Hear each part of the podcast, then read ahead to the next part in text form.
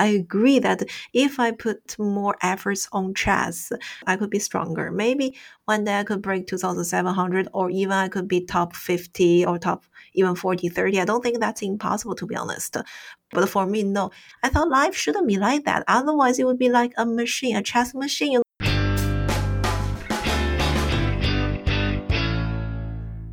The FIDE Commission for Women's Chess in cooperation with Chess24 seeks your donations to help our Ukrainian chess players and their families affected by the ongoing war in Ukraine.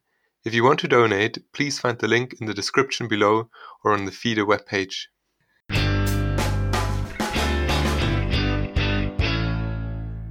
Hey everyone, and welcome back to our third episode of our Year of Women in Chess podcast series. Today's guest is a Grandmaster with a current rating of 2,658, ranking number 83 in the world. She's a four time Women's World Chess Champion and the second highest rated female player of all time. Besides being a world class chess player, she studied international relations in Peking University and public policy at the University of Oxford. And in 2020, at the age of just 26, became the youngest ever professor appointed at Shenzhen University. I'm very happy and honored to welcome today's guest, Hou Yifan. Welcome, Yifan. Uh, hello, hi everyone. It's my honor to join this podcast. Well, we're very glad to have you here. First of all, Yifan, let me start off by wishing you a happy belated Lunar New Year. Did you, besides probably still, even though there's still some corona restrictions in place in China, still manage to celebrate a little bit with your family and friends? Yeah, thank you. I mean, it's not late at all because we, uh, you know, we started the new year the day before yesterday. Yeah, like the first of February this year. So uh, we're still on holiday, and this year we're going to have like a week holiday. And as you mentioned, yes, I spent the festival with my family.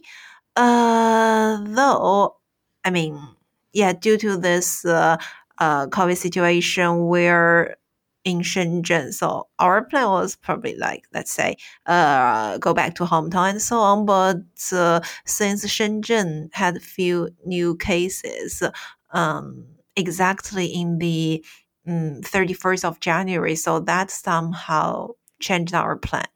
That is quite unfortunate, but at least your family is there, and I guess you can still celebrate together a little bit. Yeah, definitely. Okay, so let's get straight into the chess actually, because we're just having a one hour podcast and considering the huge amounts of tournaments you won and the successes you had, it's actually a really short time. So you are currently still the strongest woman in the world, yet since 2018, you actually participated in very few tournaments. But I did see that you made a semi recent reappearance in the Chess Super League in 2021 which is a tournament organized online where you competed for the quintessential queens. How was it to play such a strong tournament again, and how do you generally feel about playing chess online? Uh, so the event you're mentioning is this, uh, uh, we call it like a Super Chess League. Is that one? Mm-hmm. Okay. Yeah. So actually, that is not the only one, and I guess not the most important event that I participated last year, and also not the last one because coincidentally in China we had a kind of, uh, uh let's say, paired events just happened before the festival let, let's say 29th and 30th of january this year yeah so that that that was the last one but of course the one you mentioned it's a very interesting event because the format is new and the, the organizer is trying to um, invite players from different countries with different gender from different age and they're trying to do a great um, mix up. So i thought the format is great and clearly it attracted a lot of attention. So uh, i was very happy to be invited and participate in that one although the performance of myself and my team didn't go very well. But I, I guess um, mm, it's in general a great event trying to promote the uh, let's say online chess trying to attract more people and bring some interesting games to all chess fans around the world. And apart from this one actually last year i played the online olympiad organized by fide and represented china.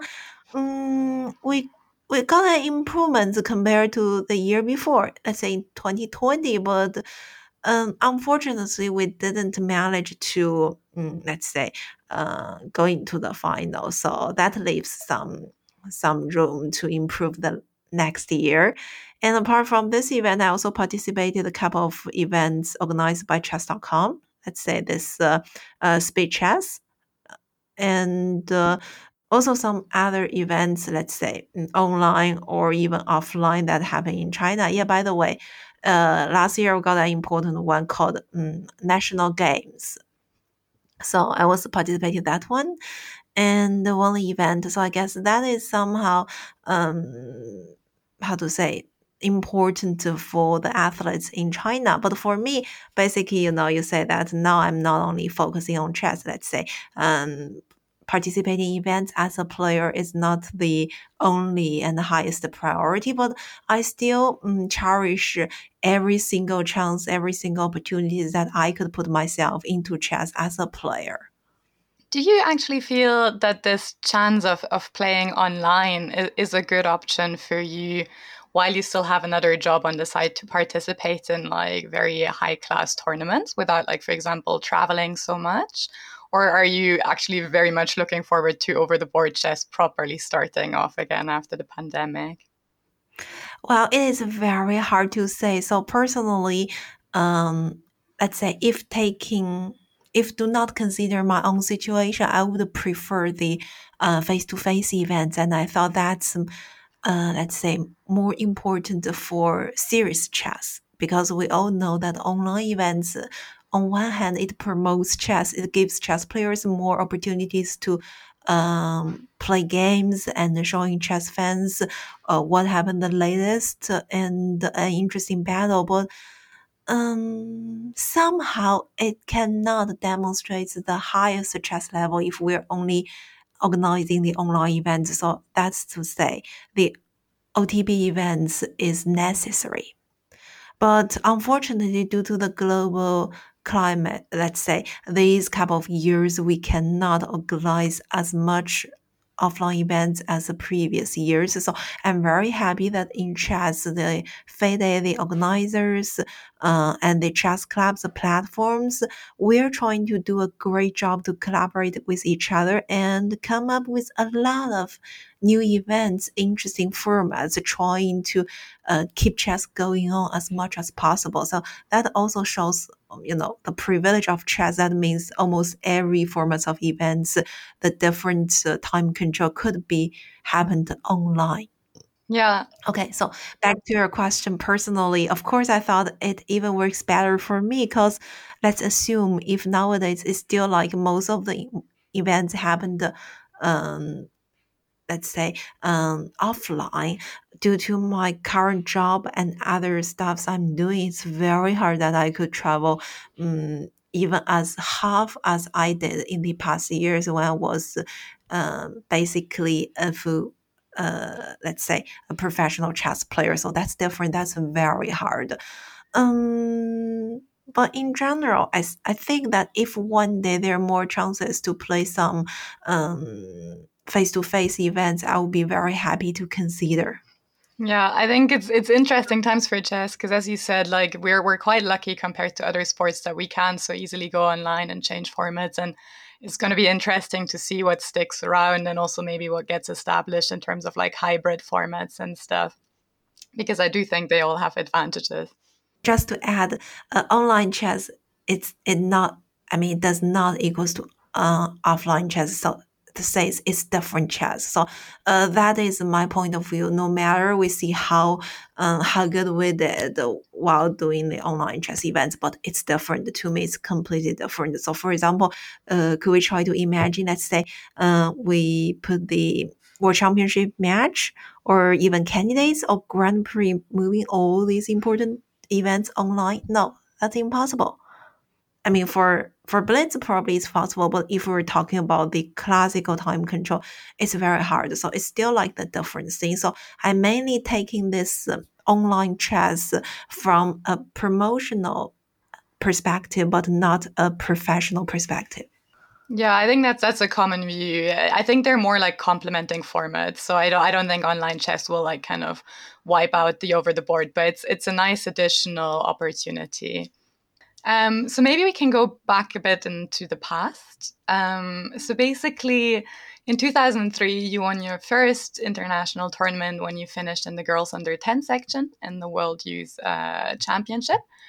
And then a few years later, in 2008, you I think you were just aged 14. You then competed in the Open World Junior Chess Championship, being the only girl there. And kind of looking at how you change between different age classes and open and female tournaments, I wondered how did you or your coach or family make the decisions on what to play?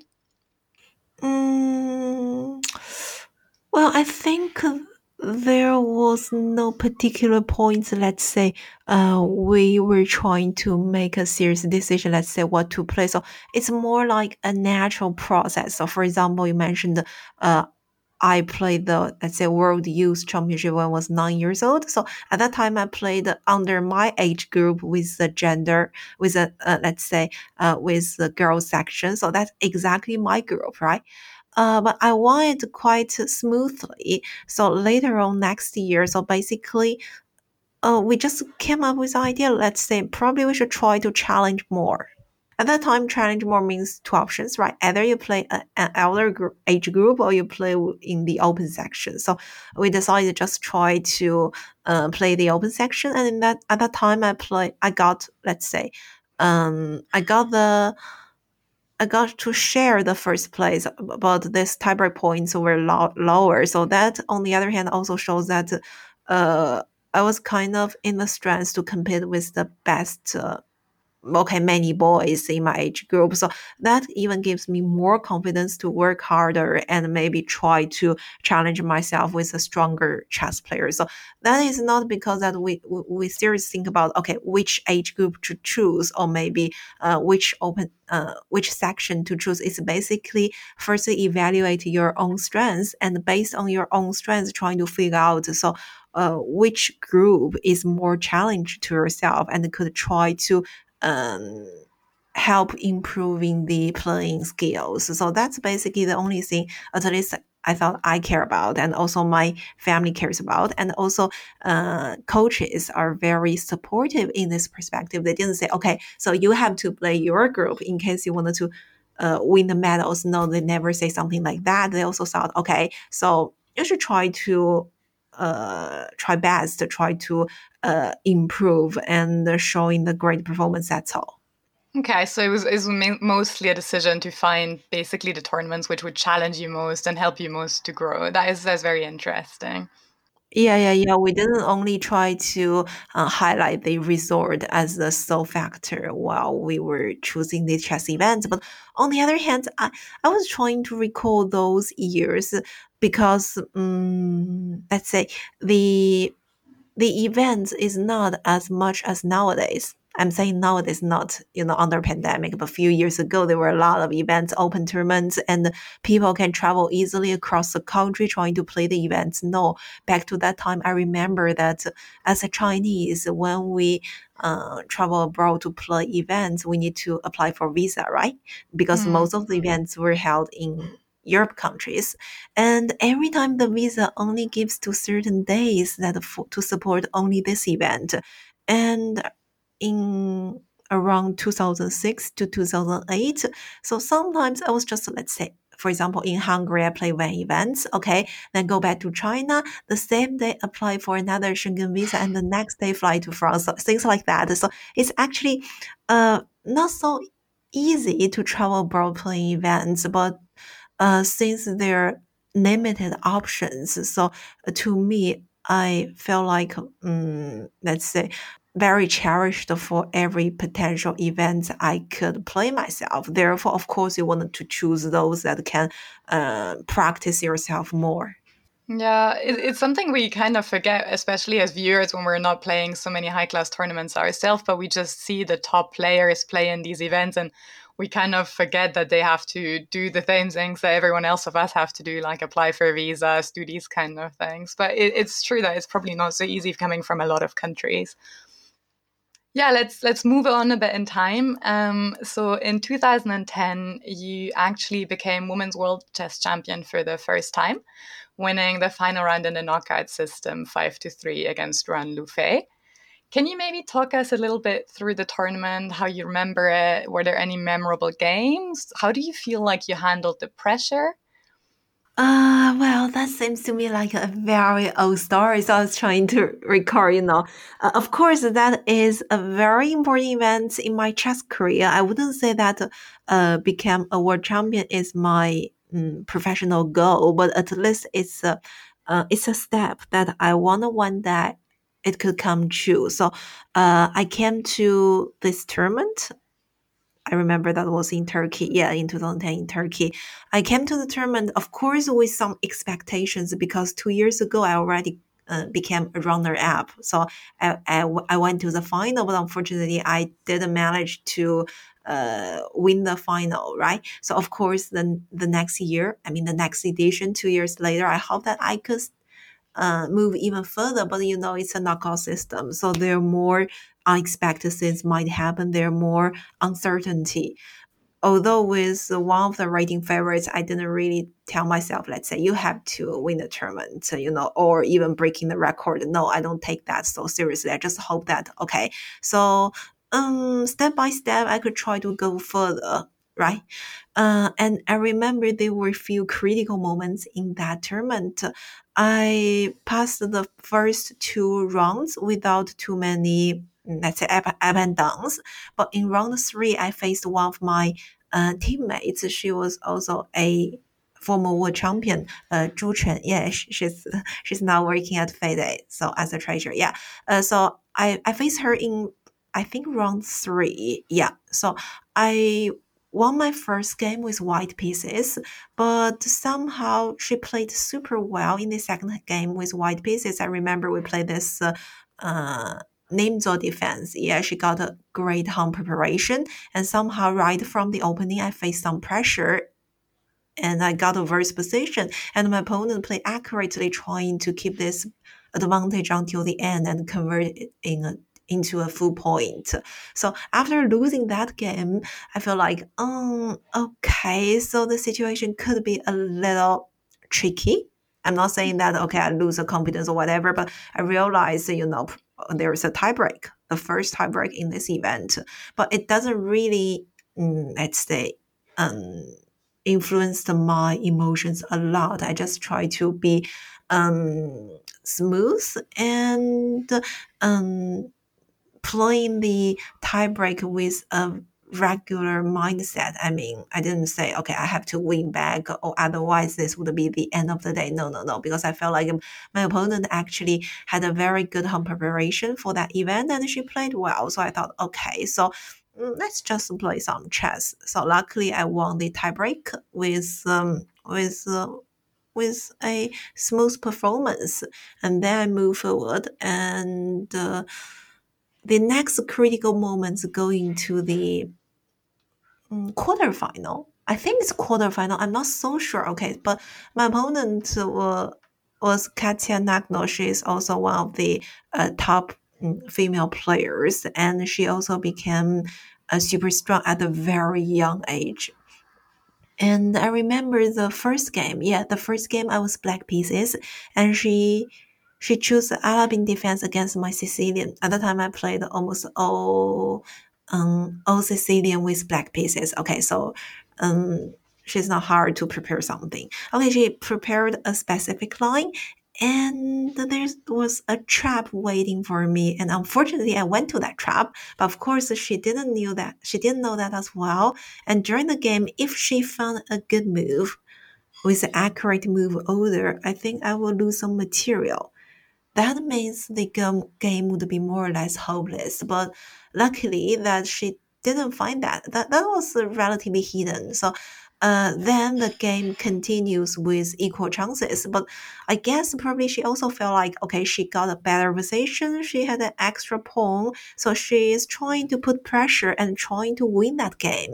And somehow around the around the move 40, let's say, roughly around the first time control and second time control, she made a few inaccurate moves that would allow the advantages disappeared. And she's still trying to put some pressure.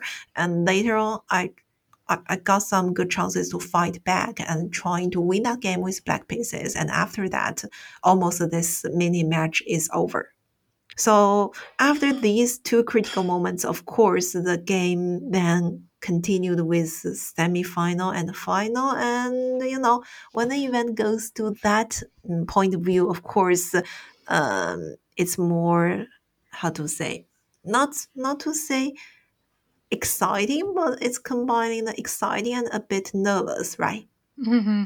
And in the semi-final, I faced my opponent kind of I faced many times, Humpy Koneru from India.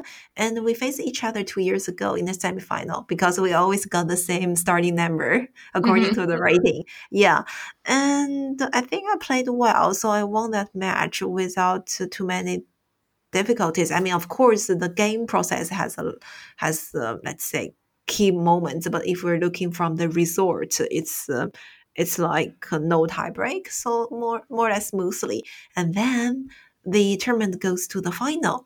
And uh, first of all, we're happy because uh, I face with my teammates. Therefore, that means that China will have uh, let's say, well, win this event anyhow. So that in some case released my pressure, right? But still, you know, uh, then we need to talk um, personally. I'm still trying to uh, win this match. And the first three, I remember after first three classical games, the the score were two uh, two versus one, right? So I got let's say one point ahead, and that means the final game only needed to be a draw.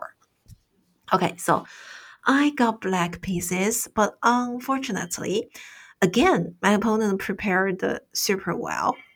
And uh, I got adverse position right from the beginning again, and I lose that game. Yeah, I lost that game.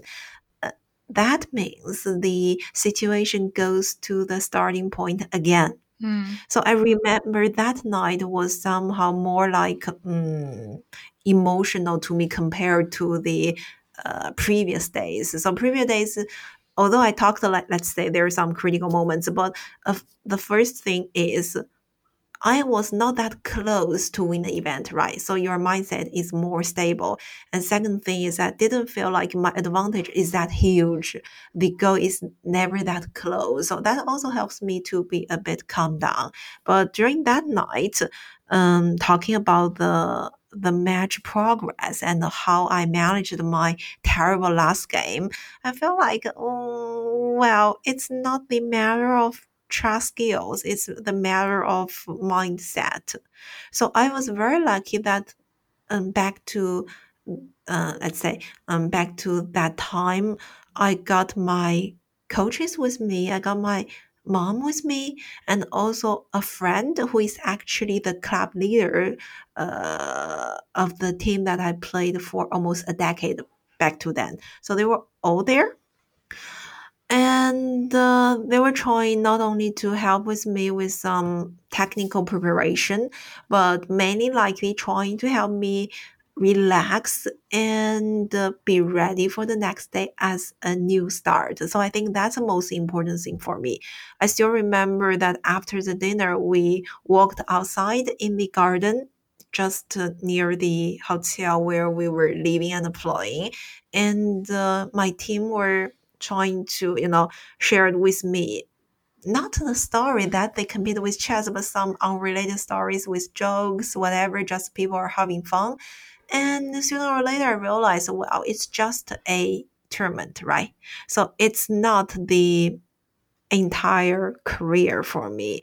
And according to the games I've played, the performance in that event, I have the, let's say, the skills to um, to show the good performance. That's all I need to know. So I slept well, and next day I came to the venue feel like refreshed and um, not nervous. Yes. So in the tiebreak, I, I thought like I played quite some good games, and the score was also also went very well. Yeah. I think that's thanks so much for giving us like a bit of an insight into the tournament. It, it's super fascinating to see how how you deal with pressure. Um, I think most people would have absolutely cracked in that situation, and you somehow managed to calm down yourself in just one evening, and then win that tournament. So absolutely amazing. Yeah, I feel that like that is um, mm, the thing that chess taught me, or let's say, uh, chess helped me to be more tougher and more stronger in one thing. It's not like you read a couple of books and or you talk with friends with mentors, you could become like that. It it should be, let's say, you experience something, right? It could be something in your career, something in your studies, or even something in your life. So I thought I was lucky. It's through chess games I could learn that because chess games, um, you know, if we talk about it's just uh, games that happen over the chessboard. It does not hurt your life. It does not hurt your career. It's the especially not hurt your, let's say the the, the gen, more general and more important things although chess is important, but you know what I talk about. Even if you lose this time, you have the next chance. There always be some ch- chances waiting you to to fight, right? Yeah, we actually discussed this in our first podcast episode with Jana Krivec because she actually wrote a whole book about this called "Improve Your Life by Playing a Game," where where she talks exactly about these things. Um, so it seems to be like something that a lot of people can draw life lessons from. Um, let's get on to my next question. I guess like having won the the the first World Women's Championship for yourself, as you said, it wasn't like your your only goal, but clearly it must have been something. And do you feel like anything changed for you after in terms of like you ticked one really big goal off, or for example, also I guess you went from from being the person challenging that title to being a person defending that title? Mm, not really. I don't think there's a lot of change, especially if we're talking about chess wise, because um, let's say I keep playing the tournaments. Uh, I, I mean, I keep playing as much events as previously, and of course, I I got more invitation. That's true, by the way. Yeah, that's one thing. I got more invitation, but even I wanted to say before I won the first title, I already got a couple of very good invitational chances. For example, I can say, uh, okay, now Tata Steel. Yeah, uh, I got invited to this uh, Super Elite event the first time back to 2007, and until now I played at least like seven or eight times that event. So that really is a, a unique chance for me in my chess career. If we're talking about, let's say, um, important events that help me to improve my chess skills. So that's one thing. And the other thing, of course, after I won the title, they suddenly there's more attention. There were more interviews, especially within that year. I mean, within a year, let's say 2010 or 2011. And uh, you need to learn you need to deal with some new things. For example, how to balance your training time, competing events, and also um, these um, interviews or promoting chess, this kind of things. Especially next year in 2012, I went into well, went into university, and that even you know one more thing came to life. So the time management became even more important. And uh, apart from all these external things, which you can obviously observe you know, the inner side is more or less the same because, uh, as we mentioned before, it's just a career step, not like the not like the entire goal. So it does not really change myself thought about okay, so maybe that's the that's what I wanted to achieve in chess world. Now I should do something else, or okay, um, this uh, really means a lot. So now I should try to defend the title. No, I, I never had any idea like that because to me, even back to that time, the most important tournament is not the world championship. I mean, it's it's. I'm not saying that the world championship is not important, but I mainly consider it as a as an event that a professional chess player should play, should try to fight for the title. And but it doesn't mean that this is the tournament I wanted to um, show myself, show show the best performance. No, that is not the only event. So at that time, I already thought that um, I was eager to participate more top events to challenge challenge myself and also to improve myself to see how far I could achieve in the chess world. So whether let's say defending the title or challenging for the title, and, and never approaching things in that perspective. Mm-hmm. Interesting. So, so if you say so, the World Championship for you is like one tournament in, in many, and it's not so much about the titles. It seems. Is there like a, for example, a game you you played which you think is your best game, or which is which you can like a tournament which you consider your strongest tournament? Uh, they were they were they were few. I was trying to figure out. Okay, uh, so of course one of the events I that came to my mind should be uh, the 2012 Gibraltar. Yeah, 2012 Gibraltar because I think I played some good games in that event, and also my tournament performance were one of the highest in my chess career, and I almost won the event. So the only pity thing is that I didn't perform very well in the tiebreak with Nigel Short, which, you know, in the first tiebreak game when I was having black pieces, I still remember that was a French and I no no no that was a Sicilian yeah that was a Sicilian sorry.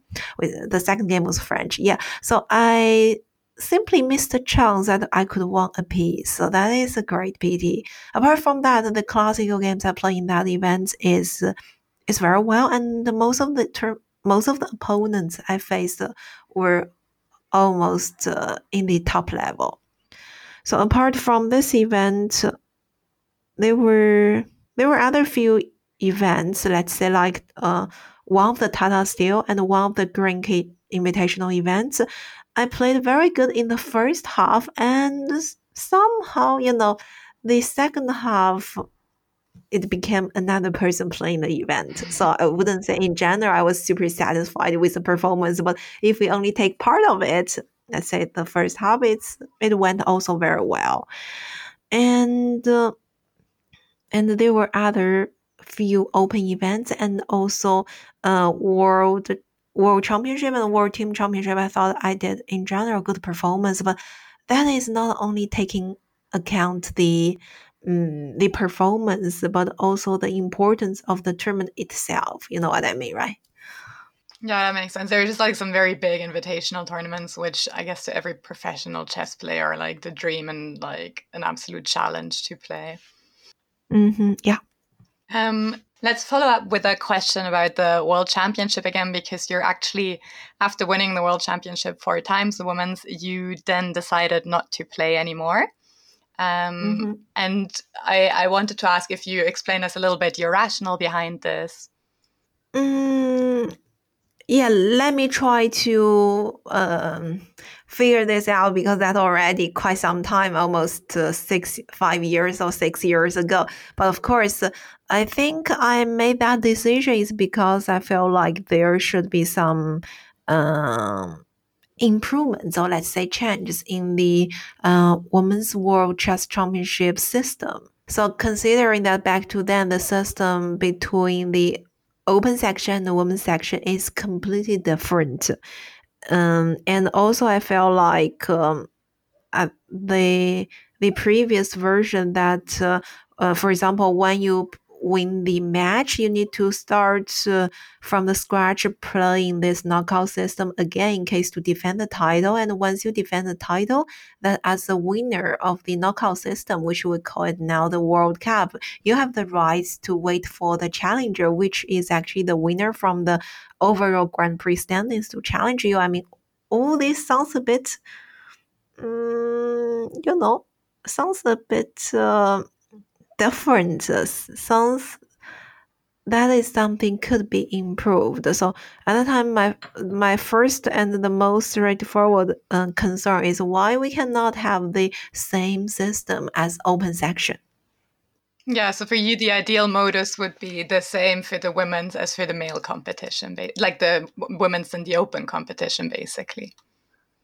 Yeah, exactly. So I feel like that's more reasonable because uh, once you win the match, you have the rights to wait for the challenger, and the challenger should be qualified, let's say, from candidates event, and the candidates should be qualified by, let's say, World Cup, Grand Prix, rating, and from all different sources. I feel that that is more like uh, well organized, but back to then in women's section you see the world cup winner will become the world champion. So world cup nowadays is just the way to qualify for candidates. You already see there's a huge difference right?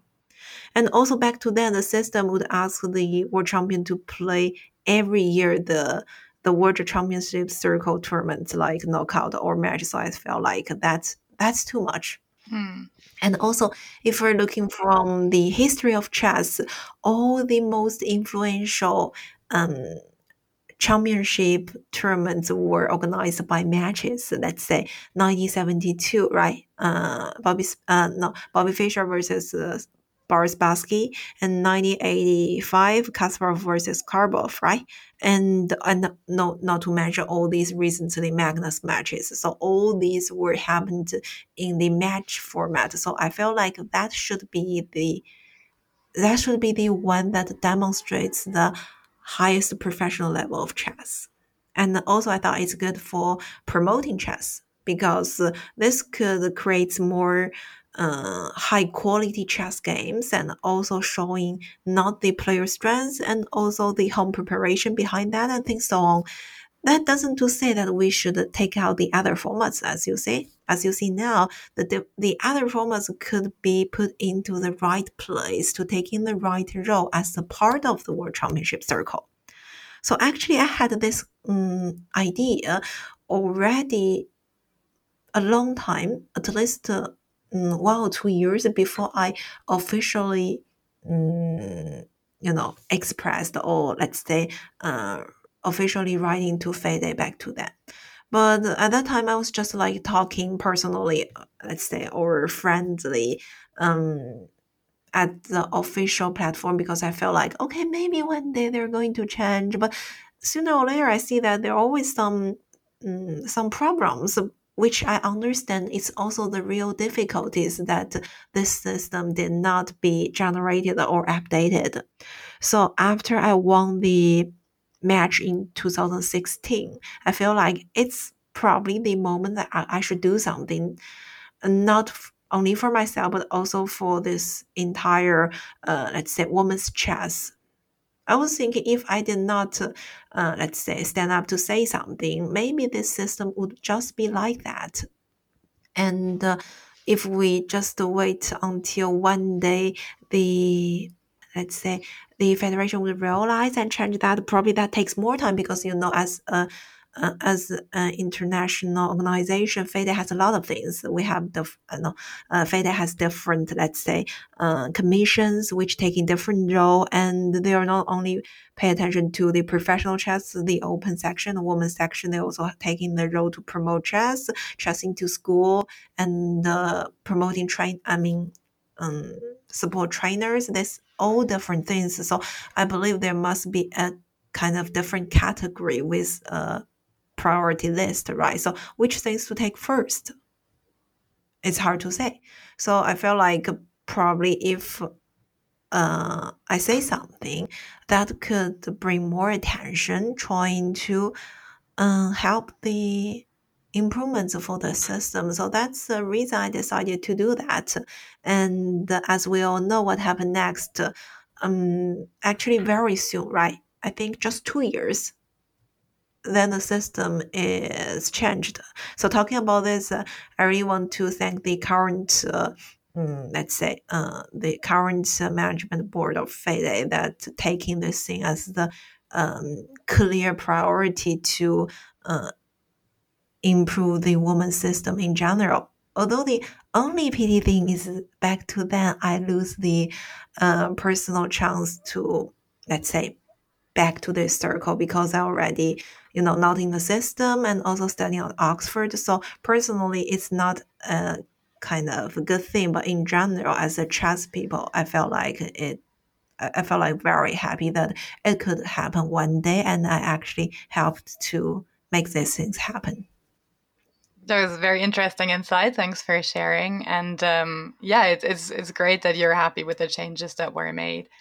Um, maybe moving a bit away from the the championships, uh, a bit of a more, more personal question. I think what what makes you stand out from other players quite a lot is that you very often, or not very often, but you every now and then state that for you chess is, is a game, and you know that there's other important things in life like friends or family or, or love or whatever. And I feel that's that's quite a, a statement that when people are really successful, whether in sport or a profession, it often seems like they dedicate their whole life to this. How how did you manage to keep that attitude while still being so successful? And do you feel that's something you still have as an attitude, even though you now have a, a job as a professor that must be very busy as well?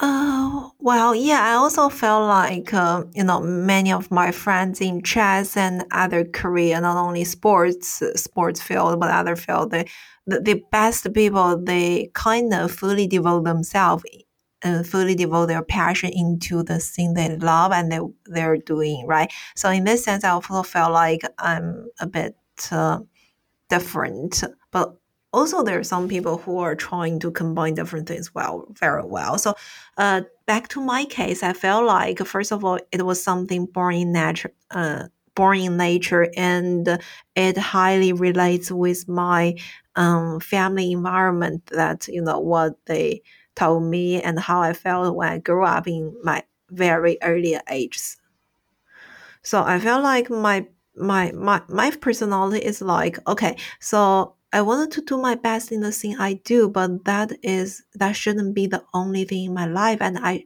my life should not only surrounding this thing. That means, for example, I'm giving example. So one of my friend who who is also a uh, an athlete, she told me that okay, so the books I read, the exercise I do, and also the even for example like the um, eating habits should be the one that benefits my professional career.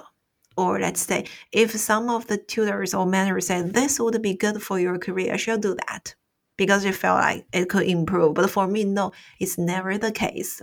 So my mm, let's say mm, my reading preference let's say the food i like the exercise i want to do it should be all follow my heart. Let's say the thing I like, the thing I wanted to do, I thought that spending time on it is worthy. So I will do that. Otherwise, if even if you only told me it's good for your chess, I said no, but I don't need that. Or even I realized, you know, maybe sometimes it could be helpful, but I thought life shouldn't be like that. Otherwise, it would be like a machine, a chess machine. You know, you want to be the best, the strongest. So what?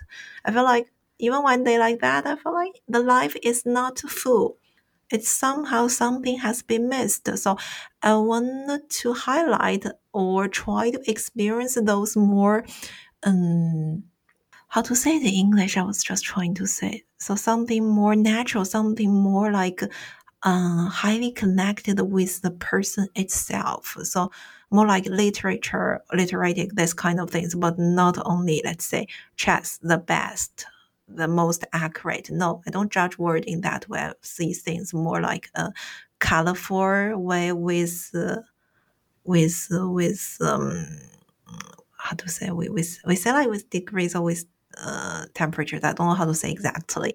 Just like the the world should not only be um, the one with the with accuracy with right and wrong things. No, I want to I want to prefer the other way, and also that I felt like um, uh, every time when I made decision, I was trying to see okay, so if you choose this, you would of course lose some of the other part. Would you be regretful that?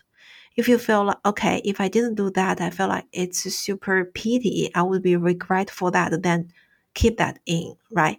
So, for example, mm, I was sometimes also asking myself, would you feel like very pity that you spend some time on other fields which caused uh, you cannot be stronger cannot be a stronger chess player? I i agree that if i put if i put more efforts on chess as some of the other professional chess players, I could be stronger. Maybe one day I could break 2,700 or even I could be top 50 or top even 40, 30. I don't think that's impossible to be honest.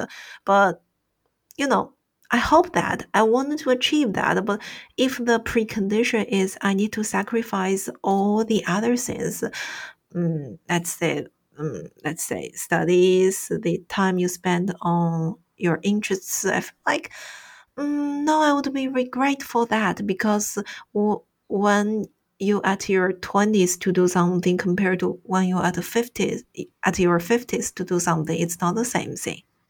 So therefore i realized that uh, mm, there should be um, pros and cons for every of your decisions so just follow your heart I, I very much ad- admire that mindset you have, and, and I think it's very inspirational to see that that you you live like that, and, and you still manage to be incredibly successful, but still have a life. There there is so much more in there, and that makes you so happy.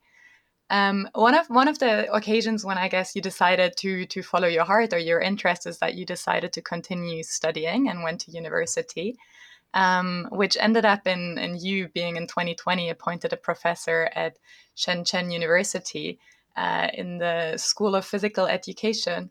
Um, so, what what do you do there for a job now exactly? Is that all connected to chess, or is this fully like international relation focused? Uh, it is mainly connects with chess at the moment. So my the courses I the courses I I give is um, about professional chess because all the students uh, that uh, in the university are having decent chess skills, so they need to become certain level in case to be a student at Shenzhen University under this major. So the course I taught is more close to a professional level. Apart from that, I also have few projects that uh, launched by school, which is trying to promote chess or trying to um, explore a studying method for chess, this kind of thing. So we call it like a revolutionary teaching projects. And apart from that, recently I also um, did some administrative works not related with chess. It's more like a um, general sports field and also some service works. So that, that is uh, more like general and broad.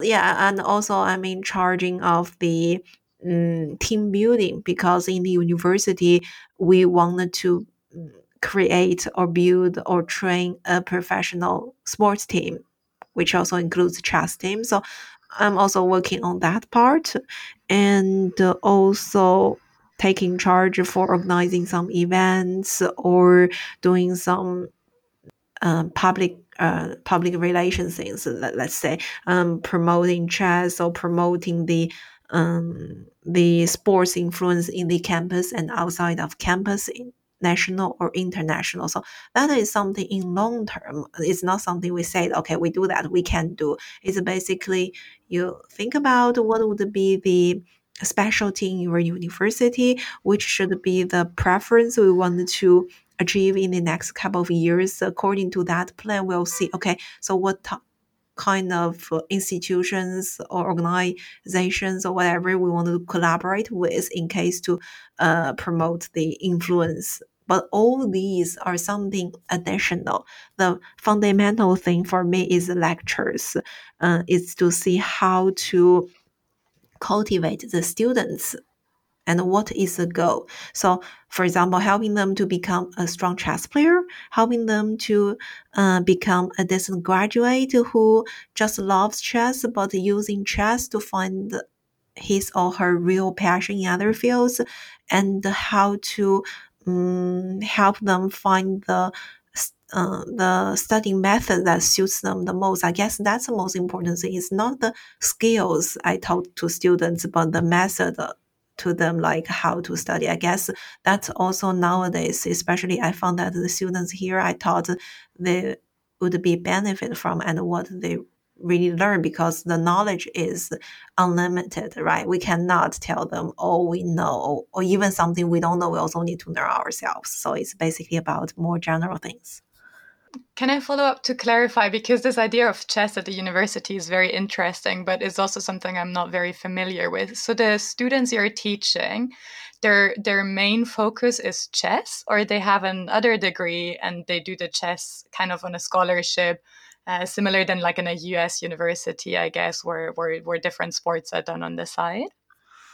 Well, I some system I don't know very well, like you said, the chess scholarship in U.S. universities because uh, I, I heard something but not knowing the details. So I will just try to come up with our situation. So let's say the students I taught they they came under the um, sports training major, and this sports training major was under the normal, let's say, um, we call it education degree. But now we had some huge changes in the university and the uh, the education department doesn't exist anymore and we became a new sports department but i'm not so sure what they will get in their degree but their major is sports training which means in chinese universities if you're in this major there are some um, there are some fundamental courses that you have to study. Let's say like those sports biological things, these courses, and those sports cultural things. And that is somehow the fundamental courses. And apart from that, there's another part which calls your sports specialty. So, for example, if a student is coming to the university since they play very good basketball, they will then their sports specialty would be basketball. So uh, the students here I'm teaching is because their specialty is chess. So chess is also the part of the fundamental course, but this part is different if they came from different sports. And apart from these fundamental courses, they also have selected selective courses, which is the same with other majors. Let's say the same with law students, with um, with uh, economic students or things like that. So they can choose any courses they like, they're interested. Uh, so basically, it's still like, um, let's say, the campus, the, the campus, the, the college studies is not only focusing on chess.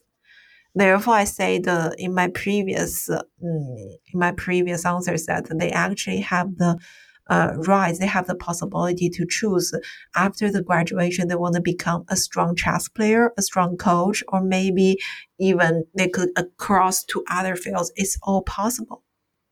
That is very cool to have like a degree where you can like be in the sports general, but it's also very chess centric if you want to make it.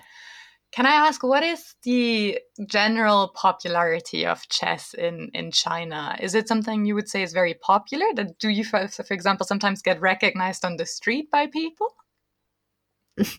Uh, well, it depends on the location where I am. So, for example, if I'm in my hometown, which is located in the south part of China, uh, it's called Xinghua. Yes, I mean most of the people would recognize me so most of them even heard my name, and some of them may recognize me. You know, I felt like my name is more well known than my than my face. Okay, so that's a good thing because then I can, you know, just uh, go out as as anybody, right? So I like this way. I don't want you know people can recognize me so easily, but because then you probably have some uh, restrictions when you travel out, out right? Uh, and uh, also, for example, when I was in Beijing, I was in our national team because that area, that region, um, gathered a lot of athletes, professional athletes, uh, Olympic sports, non-Olympic sports. So in that area, there are more people tend to recognize you. Or let's say in some province, some cities that um, chess developed very well, so people sometimes could recognize me. Uh, but that is um, not very very often to see in China. So uh, back to your question, ch- the popularity in chess is um, let's say is improved compared to decades ago, but I believe that the there are still potentials to become more and more popular. I see there is a huge room in this perspective. So nowadays the situation is like the younger generation. Mm, let's say uh, that the parents were born after 80s, they would be uh, they have uh, high credits on chess. They want their children to learn chess. But if we're talking about parents after 50s or 60s, or let's say in these elder generation, their um, recognition on chess is not that high. So uh, according to this tendency, I believe that in the next 10 or 20 years, probably chess would become even more popular. Yeah. In the UK, where I'm at the moment, um, I feel that the Queen's Gambit in the past year made a, a big bang for chess and made it a lot more popular, especially along, um, among women. Did did was the Queen's Gambit something that created like a boom in, in China as well, or have you, for example, watched it?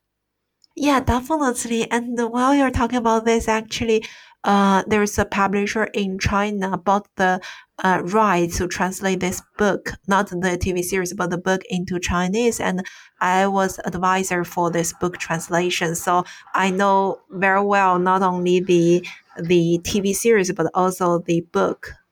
Uh, so in general, I thought that it is a great um, TV production to promote chess, and uh, it could easily see that the um, the whole production team did a lot of preparation preparation to study chess to skill uh, study chess um, skills rules and also history to make this uh, TV more like something could happen in the real world. And also, I think the mm, the topics that contains in this TV production, let's say, uh, the gender issue, the mm, the the fashions, and also the growing up stories. All these are actually jumping out of the chess world. It's more like a um a general topic that people could brought a lot of public discussions, which I, is also the reason I like this movie more because I feel like nowadays if you uh if you somehow produce a movie that only focusing on a specific field that is losing the general interest because something you talked is too deep and too professional, naturally you would lose some readers who are not interested about this part. But this the Queen's Gambit is um, basically could suit um, the people that came from different come from different background with different age with different interests.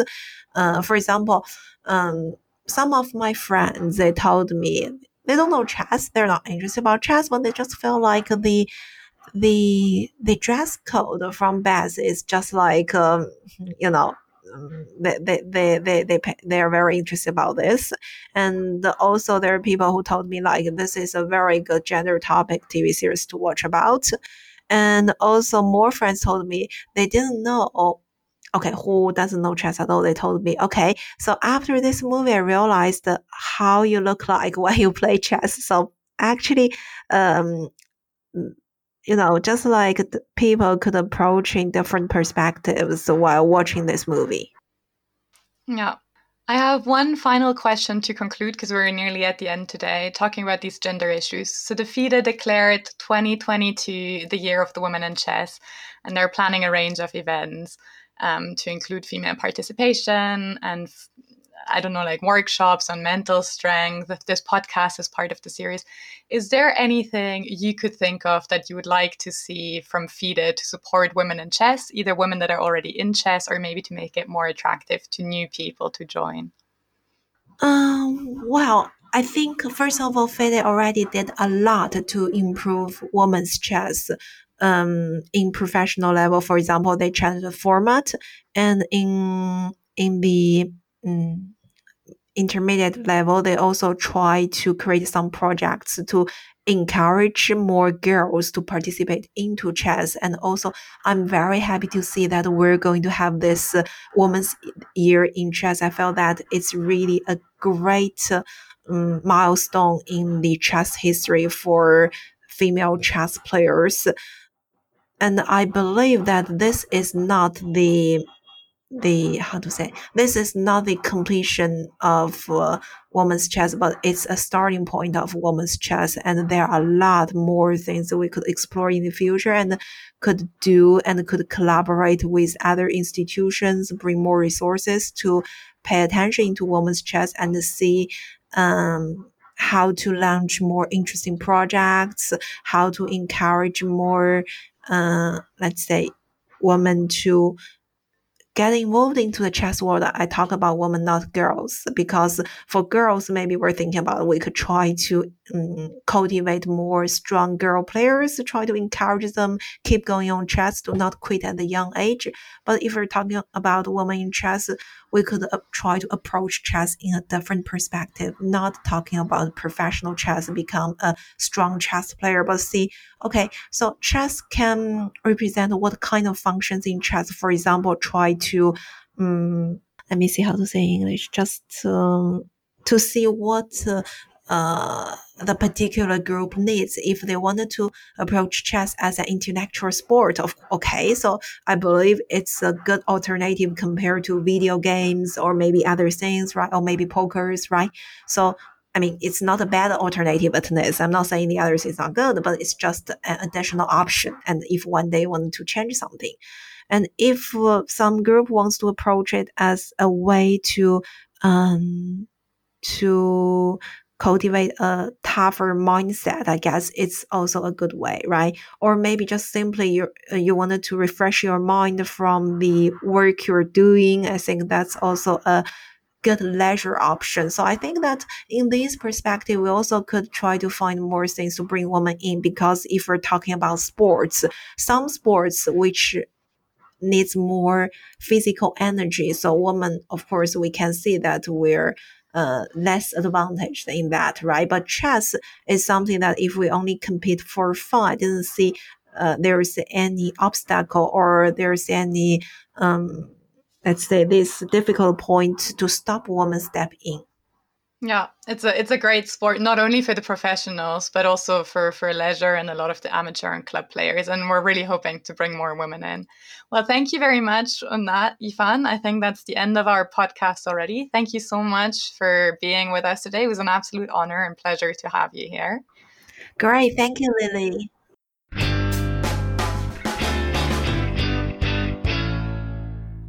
Hello, chess friends. This is Michael. I am the regular host of the German Schachgeflüster podcast. Thanks a lot to Lily for this wonderful interview and also to FIDE for our podcast cooperation. It was really an honor to have world's number one Hou Yifan as a guest. I'm sure that with her chess results and also with her personality, she inspires many women and girls to play chess. And that's, of course, one of the most important goals of this podcast series.